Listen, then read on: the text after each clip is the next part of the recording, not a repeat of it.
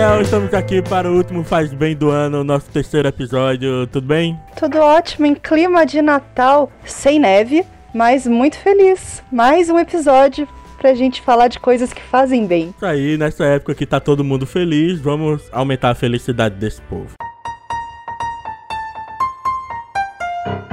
Então, Thiago, esse último mês nós tivemos várias notícias interessantes, algumas nem tão felizes, mas como a gente escolhe aqui de propósito falar só do que é legal, tem uma notícia muito fofinha que eu queria dividir com todo mundo. Por favor, manda aí. Olha só que amor. Nunca é tarde pra gente aprender alguma coisa, né? Então, eu sei que isso é um clichê, mas é verdade, não é? Você não concorda, Thiago? É verdade. Poxa, eu só vim aprender a programar com 28, 29 anos de idade. E isso você acha que é tarde, amigo? Eu acho que é tarde, porque normalmente se começa na adolescência. Mas a história que eu vou contar pra você é de uma pessoa que aos 86 anos resolveu aprender a fazer tricô. É o Ed Mosley. Ele vive numa casa de idosos, ele sofre de câncer e ele resolveu aprender a fazer tricô pra fazer gorrinhos pra recém-nascidos. É uma graça, gente. Então ele pediu ajuda pra filha dele. Ele não manjava nada de tricô, teve que aprender do zero. A filha ajudou, comprou agulha, lã, comprou um livro com as instruções. E ele, que é engenheiro, aprendeu a fazer os gorrinhos. Demorava umas três horas, né? Agora ele já consegue fazer na metade do tempo. E é muito fofo, porque ele fala assim: puxa, agora eu consigo ver TV e tricotar ao mesmo tempo. Ele e os moradores, porque daí assim, a ideia se espalhou, né? Essa corrente do bem se espalhou e todos os moradores resolveram participar. Eles já fizeram 300 gorrinhos que vão ser entregues a um hospital local. Não, é uma graça. Poxa, é, tão, é tão legal, né? Você vê homem tricotando, né? Tão raro. É muito fofo. Meu marido sabe bordar, faz ponto cruz, ele ajudava a mãe dele. Eu já vi, já teve tempo que minha mãe tricotava muito e eu não conseguia entender aquele os dois palitinhos lá rodando pra um lado e pro outro e no final saindo alguma coisa bonita, sabe? É, na verdade é um sistema de nós, né? Então é como se você fizesse um tear, só que ele funciona na horizontal. Então você vai puxando pro lado e vai fazendo pontinho por pontinho várias linhas, né? E daí o que que você vai diferenciando? Às vezes você tem lá quatro pontos, desses quatro, ao invés de você fazer quatro, quatro, quatro, quatro, quatro, dois viram um, e daí você tem dois pontos, que é onde você vai afunilando ou fazendo uma manga. O tricô ele é feito todo em pedacinhos, é difícil fazer. Difícil, é difícil. Eu lembro- minha mãe ela é louca por plantas. Então, ela faz muito desenho de planta e ela fazia muito tricô de flores. E aí ela fazia uma florzinha, fazia duas, fazia 300 florzinhas. Aí cada florzinha ali ia juntando, juntando, quando via fazia uma lençol, uma cortina de flores de tricô. Nossa. E é muita loucura, porque eu não consigo ficar olhando, sabe, a agulhazinha pra lá e pra cá e tal. E ela faz muito rápido. Mas é o seguinte, eu vou deixar esse link no nosso post pra vocês verem que fofura que é esse senhorzinho e o monte de gorrinho que eles fizeram. É muito gostoso, gente. Dá vontade de começar a fazer artesanato pra fazer algo de bom pro mundo também. Então, nessa onda de fazer coisas boas em prol do outro, a gente tem um brasileiro indicado, entre aspas, ao prêmio Nobel da Educação. Olha, É, que o nome é o Global Teacher Prize, né? O que foi que ele fez? Ele com alunos de ensino médio dele em Minas Gerais, ele com os alunos criaram um método para produzir um filtro de areia para filtrar e tornar potável as águas de Mariana, né, em Minas Gerais. uau! O método dele torna a água não, não é necessariamente potável, né? Segundo a matéria, é- ela é 75% potável, que é o suficiente para você usar para lavar roupa, é, lavar as coisas. Tomar banho. Tomar banho, usar na agricultura. Isso já é um avanço absurdo, né? Levando em conta o estado que a água dos rios lá ficou, né? Sim, totalmente impossível. Virou uma lama só. E conseguiram isso de uma forma barata. Filtros de areia já não é alguma novidade, né? Mas o método que ele criou torna um processo bem barato, né? Pra todo mundo usar. E aí o cara é indicado ao que é considerado um prêmio Nobel da Educação, cara. O brasileiro. Ele tem 26 anos, que é esse professor. Caraca! É demais, né? Aí quem quiser ver, eu vou deixar o link também no post, mas pra ver a foto dele, sabe? A foto, cara de, de menino e a alegria dele recebendo o prêmio, sabe? Isso porque ele foi indicado ao prêmio Nobel, mas no Brasil ele já ganhou prêmio de educador do ano, essas coisas, sabe? Prêmio da educação educação nacional. Não, é realmente uma inspiração numa época em que a gente vê tanto desrespeito pelo, pelos nossos professores, perceber que apesar de tudo tem pessoas que se empolgam e se empenham e constroem um mundo melhor. Isso faz muito bem. Cara, eu, eu não lembro, eu lembro de ter visto uma notícia, por exemplo, de que muitas comunidades na África, não, isso ocorre, não sei se ainda ocorre tanto no Brasil, mas na África tem muito, por exemplo, de vilarejos, comunidades não terem água e eles terem que andar muitos quilômetros para encontrar uma fonte d'água e voltar com os baldes, carregando os baldes, ou então com aquele pau no ombro que carrega um balde de cada lado, né? Mas não precisa ir muito longe, não. A minha mãe, quando era pequena, no interior do Paraná, era mais ou menos assim. Tinha bicas e só as casas mais ricas que tinham poço, sabe? Não era qualquer um que tinha poço no terreno. Aí vê qual foi a ideia. Um cara lá, um estudante da universidade lá da África, é que eu não lembro realmente qual o país da notícia, porque faz tempo que eu li. Mas o cara desenvolveu um tipo de tambor, não sei, um recipiente para água que, que cabia 100 litros d'água e ele num um círculo perfeito assim e ele tinha uns cabos, umas barras de ferro para você levar o tambor como se fosse um carrinho de mão, sabe? Então, as mulheres, era bem barato, as mulheres, os homens lá que iam ter que buscar água, eles conseguiam transportar muito mais água com muito menos esforço. Que legal, tipo carrinho de feira. Pronto, é tipo carrinho de feira, só é, só que era muito mais fácil, né? Que era tipo um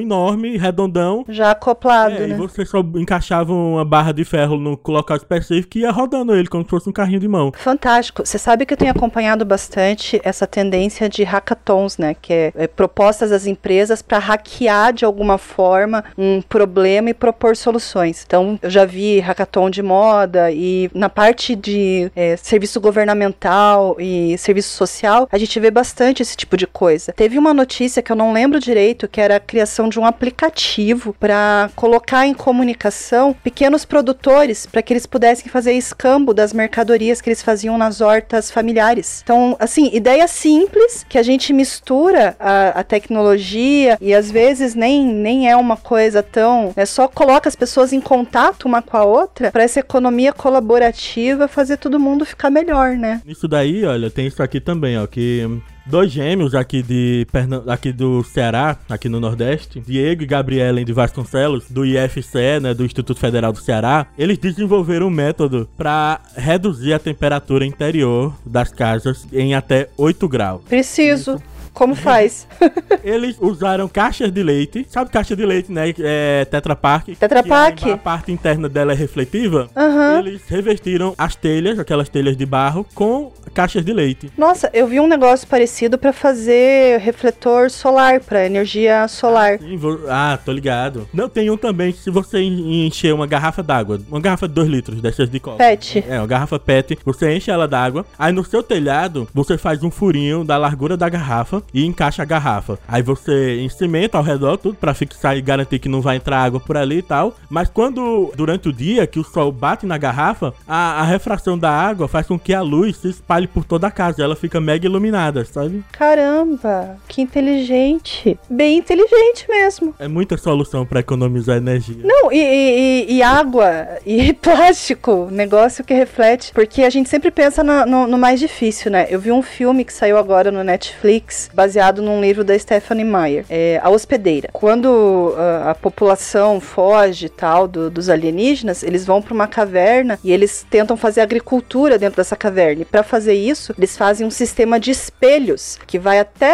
lá em cima para passar do, do buraco daquela montanha entrar a luz. Ó, oh, podiam resolver com garrafa PET, que absurdo. Isso me lembra de um episódio do Black Mirror que eles fazem um sistema similar para conseguir energia, só que é justamente por causa disso que descobrem onde eles estavam escondidos. O... Não faz bem aquele episódio. Melhor deixar. Nada do Black Mirror faz bem.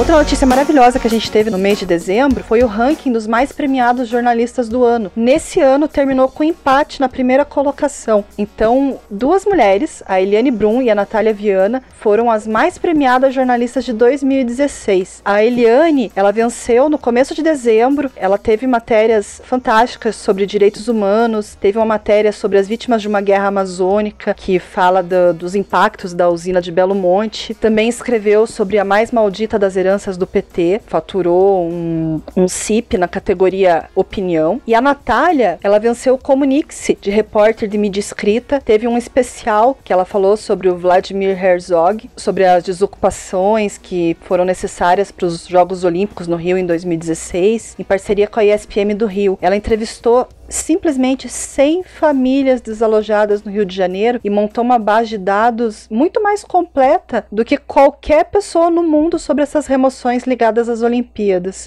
Além disso, ela também explorou a região amazônica e falou sobre Gabriel, São Gabriel e seus demônios. Esse especial ele faturou um prêmio, que é o prêmio do Gabriel Garcia Marques, de melhor texto. Gabriel Garcia Marques é um escritor super conhecido, tanto que o nome dele virou prêmio, né? Então ela falou sobre, sobre isso, né? Sobre ela foi até o Rio Negro, no noroeste da Amazônia, para entender por que, que o município mais indígena do Brasil era onde tinha maior índice de suicídios. Então, de, um assunto assim bem difícil de conversar conversar, mas ela conseguiu entender o que, que acontecia com essas violências, né, com esses povos indígenas, para trazer uma informação muito rica para as pessoas. Na terceira posição, o levantamento trouxe alguns acadêmicos brasileiros que estão fora. Então, o diretor do Centro Knife para Jornalismo das Américas na Universidade do Texas, o Rosenthal Kalman Alves, ele alcançou esse posto por causa de uma conquista importante. Mas assim, o foco dessa notícia é saber saber que duas mulheres fantásticas estão no topo. O resto é mera formalidade.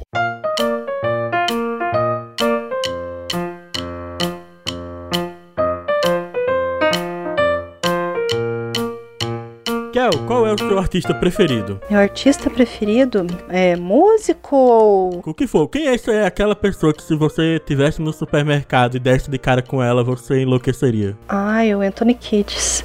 Olha só. Do Red Hot. É meu sonho de infância, de adolescência. É o único show que se tivesse de volta, acho que eu pagaria para ver. Como assim, o Red Hot acabou? Não, se tivesse de volta aqui no Brasil. Não fala isso, não me assusta. Atualmente, né, o Metallica, ele tá torneio de divulgação do disco novo, então eles estão indo uma porrada de programa de TV. E aí eles estavam fazendo uma matéria com um comediante americano, eles estavam fazendo compras num supermercado. E aí deu que o cara que tava atendeu eles no balcão era ultra fã do Metallica, pô. Aí você imagina, pô, os caras fizeram lá na hora, começaram. Gente, a... me abana. Pessoa trabalhando, chega o cara. Ele, não, pô, e ele botou lá em terceiro na caixa do supermercado e começaram a cantar, ele cantando, todo mundo do Metallica e ele junto cantando lá em terceiro, puto, cara. Qual música que ele colocou? Enter Sandman. Nossa, o pessoal do mercado deve ter ficado louco. Não, e, putz, o, o vídeo vai estar tá aí no post pra quem quiser ver. Mas o atendente tá maluco, cantando, balançando a cabeça, com todo mundo cantando junto. Tá, e me corrija se eu tiver errada. O atendente deve já ter mais de 30 anos. Com certeza, tem. Nossa, isso deve ser muito lindo de ver. Não, e ficou tão bom que isso vai entrar num documentário do próprio Metallica, né? Sobre, a, sobre esse disco. O cara, o cara ganhou. Eu fico pensando, sei lá, tá lá no Rock Rio, Rock in Rio no show do Iron Maiden, que aí só quem aparece no público, sabe que eles dão aquele foco em algumas pessoas, já deve ser tão foda. Imagina se aparecer num documentário da banda assim, vixe. Fantástico, Logo gente. do Metallica. Não, e é uma coisa assim, eu lembro, quando eu falei lá aqueles 20 segundos no, no Globo Repórter, as pessoas que nunca vi na vida ficaram malucas me mandando mensagem no Facebook e tal, e era uma coisa idiota. Imagina você tá com uma pessoa que é super mega ultra maravilhosa, fazendo, cantando música, agitando o e vai sair num documentário, que é uma coisa que vai reverberar ad infinito. Cara, olha, nossa, esse cara vai, vai ser muito abordado, muito assediado. Que legal. Esse tipo de experiência é muito doido, sabe? Porque é, a gente, fã de metal, são muito inalcançáveis os ídolos da gente, porque a maioria são dos Estados Unidos e da Europa, né? É o da Noruega, né? É, mesmo quando a gente vai no show, ainda é meio distante, né? Mas, putz, é, quando eu fui aqui em Recife no show do Nightwish, assim, que o Thomas, o tecladista, ele desceu do palco e saiu cumprimentando todo mundo, sabe? E eu tava lá na frente, eu, eu cumprimentei ele, sabe? O cara, isso é tão irreal, sabe? Ai, que inveja, Thiago. Você sabe qual que foi o máximo que eu tive de uma experiência parecida? Eu fui no show do Offspring e eles jogaram água na gente. e eu achei o máximo. É Todo mundo achou lindo. Olha, é, aqui em Recife também teve um show do André Matos, na época que ele tava em carreira solo, que foi mega mal divulgado, sabe? Tanto é que eu fiquei sabendo do show três horas antes do início. Eu saí correndo, feito um louco pra isso, sabe? E foi tão foda assim, porque infelizmente teve pouca gente, porque foi muito mal divulgado. Até acho que até por isso ele nunca mais tocou aqui. O fato de ter tido pouca gente foi uma experiência espetacular, porque eu fiquei na grade, na frente do teclado dele, sem ninguém tocando em mim, sabe? Nossa! Putz, foi... Sabe que uma amiga minha uma vez fingiu que passou mal pra ficar dentro da grade? Ah, olha só. Ela fingiu, ela, ela sempre chegava super cedo nas coisas, foi lá na pedreira. A Fabiane. Fabiane, se você estiver ouvindo isso, eu tô te entregando agora. Ela fingiu que tava passando mal, fez maior cena, os seguranças ficaram com dó, puxaram ela pra dentro, dela ficou ali pertinho. Ah, poxa, sensacional. Do ladinho, daí num determinado momento puxaram ela pro palco. Pô, pensando aqui, Daí ela parou de passar mal. pensando aqui, acho que eu preciso criar um blog de heavy metal pra poder fazer cobertura de imprensa nesse jogo. e o Heavy Metal Box? Oxe, foi- eu tive ideia pra cinco pautas, né? Botei as cinco no ar e cadê que eu consegui fazer mais? Até comecei a gravar um outro episódio e tal, mas não, não tava ficando como eu gostaria mesmo. Não tava bom o texto. Ouvinte do Faz Bem, vocês têm uma missão, ideias de pauta pro Thiago. Eu tenho certeza que tem ideias maravilhosas, ele que tá com, Tem. com insegurança, com sí- síndrome do impostor e não tá conseguindo. Então vamos ajudar o Thiago, ajudar Faz Bem, ideias de pauta. Conto com vocês.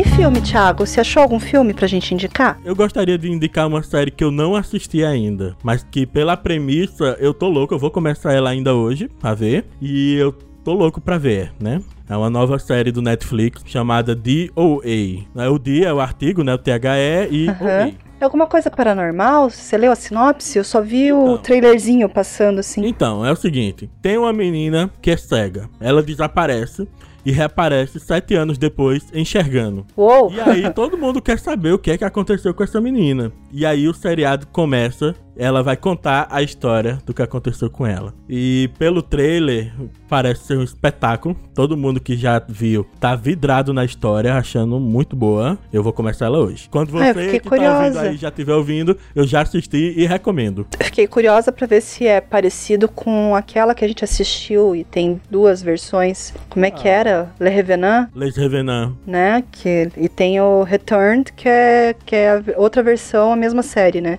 Será que a menina volta com a mesma idade ou passou o tempo mesmo? Será? Sei, eu não sei, mas eu sei que ela era E- cega e voltou enxergando, né? Vamos ter que descobrir. O Les Revenants é um espetáculo também que, pra quem nunca viu, vale a pena ver uma série francesa. Veja o original francês. É um formato de série muito diferente do que a gente vê do americano, sabe? É um andamento, é um ritmo diferente. É, tudo é diferente naquela série. A, a trilha sonora é um espetáculo. Olha, sinceramente, eu acho que o Netflix devia patrocinar o Faz Bem. Não é por nada. Porque eu vou falar de mais uma série nova da Netflix. Eles man- mandaram aquela notificação avisando: acho que você pode se interessar. E primeiro eu olhei o nome e falei assim: nossa, nada a ver, né? Daí eu olhei de novo e falei: opa, Elijah Wood? O Frodo? Olha. E daí eu li mais um pouquinho e falei: o quê? Baseado em texto do Douglas Adams? Preciso ver. Qual é a série? Agora, peraí, que é difícil o nome. Dirk Gentles é uma agência de detetives holística. É, é um negócio assim muito louco, é uma mistura assim de Doctor Who com Mochileiro das Galáxias. Que esse cara, o, o Dirk Gently, aparece na vida do Elijah Wood. Tem um mistério pra resolver, só que ele fala que ele não procura as coisas pra resolver, as coisas procuram ele e ele acredita que o universo vai confluindo e levando ele pra onde tem que levar, entendeu? E daí é muito surreal. Acontecem umas coisas malucas, tem conspirações, tem enigmas e as coisas vão se ligando, tem um assassinato. É, é assim, coisa de maluco, mas é muito divertida. Mas então, quem já vê Doctor Who e quem já lê Douglas Adams tá acostumado com isso daí. Isso mesmo. Aquele senso de humor que vocês já conhecem, umas coisas nonsense, mas com uma crítica ali escondida pra bom entendedor. E muito divertido. Muito divertido. Bom, já que você tá falando aí que o Netflix deveria patrocinar a gente, ele vai deixar de querer patrocinar agora. Uh-oh. Porque, ó, uma excelente notícia também, tá liberado no Brasil o Amazon Prime. Sabe o que é, Kel? Não. O Amazon Prime é o similar do Netflix da Amazon. Ela também tem um serviço de streaming gigante, também tem diversos seriados e filmes próprios, né? Opa! acabou de chegar no Brasil. E o preço? O preço nos primeiros seis meses são três Obamas. Depois de seis meses, Só? o preço passa pra seis Obamas. Que vai ficar mais ou menos igual com a Netflix. Fica mais ou menos igual ao Netflix. E eu acho isso lindo porque gera concorrência, né? A gente tem aí uma garantia de que nenhum dos dois vai botar um preço muito caro. E por enquanto, acho que dá, dá até pra assinar os dois, né? Ainda mais com essa história dos impostos, né, amigo? Isso. E quem quiser usar, ele tem. Ele dá sete dias grátis para você testar. Ah, legal. Conhecer o acervo. Se você já tá assistindo, já assinou, conta pra gente se vale a pena, se é legal. O que, que você achou de bacana lá? No Amazon Prime tem Mr. Robot. Brincou! é. Sério? E será que eles vão atualizar em tempo. Quando sair a terceira, vão atualizar junto? Olha, eu não sei. Danou-se. Desculpa, Netflix. Se for. O legal, por exemplo, é que por, é, eu não encontrei conteúdo coincidente em Netflix e Amazon, né? Então você tendo os dois, você vai, vai valer a pena pagar pelos dois porque você não vai estar tá pagando por conteúdo repetido, né? Ah, deve ser que nem direitos de televisão, né? Que quando tu passa um filme no, num canal, só pode passar naquele, não pode passar em outro, né? Isso. Aí daqui a pouco, sei lá, antes de abril, já vai estar tá chegando aqui no Brasil o HBO Go separado das TVs a cabo. Então você vai poder assinar HBO pra ver Game of Thrones só pela internet. Isso é bom. Eu já tava curtindo uma novidade do Netflix, que é você poder baixar, né? Deixar disponível offline pra ver sem internet. Mas Mr. Robot e agora HBO, puxa, aí vocês complicam minha vida, gente. É, eu vou ter que trabalhar só pra isso? Mas é porque HBO, né, é aquela, né? Um milhão de assinaturas em abril, um milhão de cancelamentos em junho, né? É. Eles sofrem com isso, infelizmente.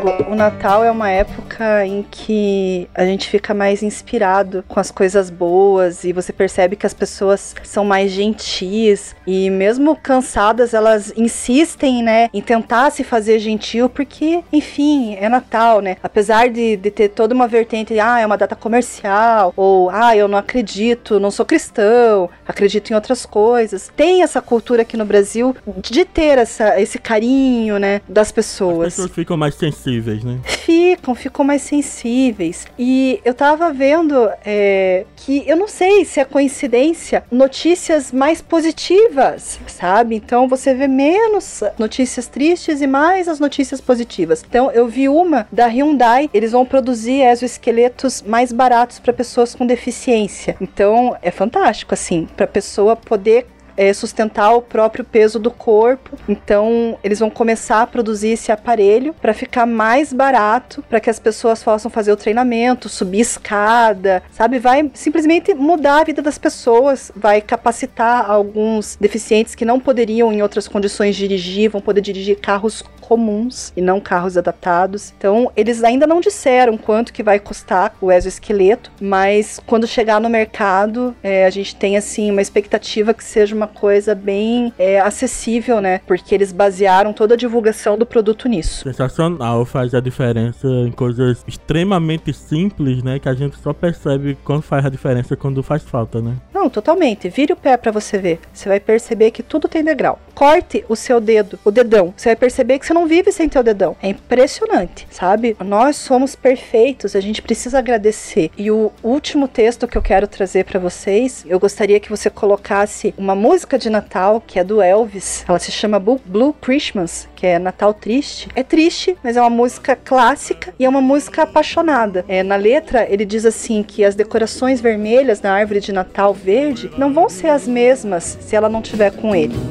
I'll be so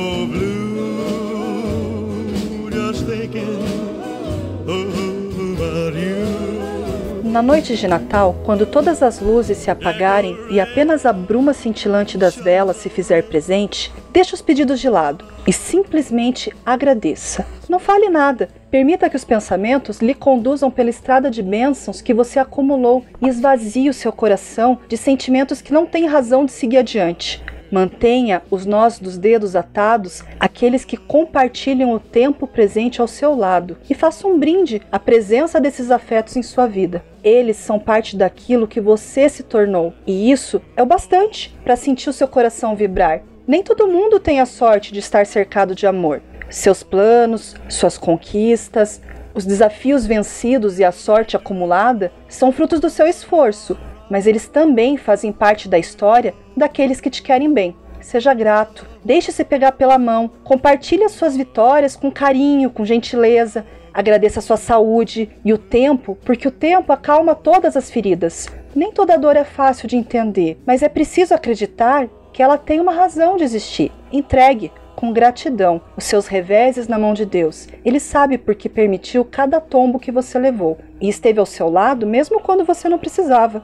Seja grato pelo seu trabalho. Mais do que um ofício que garante alguma renda no fim do mês, ele é fruto de uma das maiores escolhas que você fez. Tolere as dificuldades, drible os desafios, suporte com carinho o desgaste físico, faça o seu melhor e pratique cada ação com amor.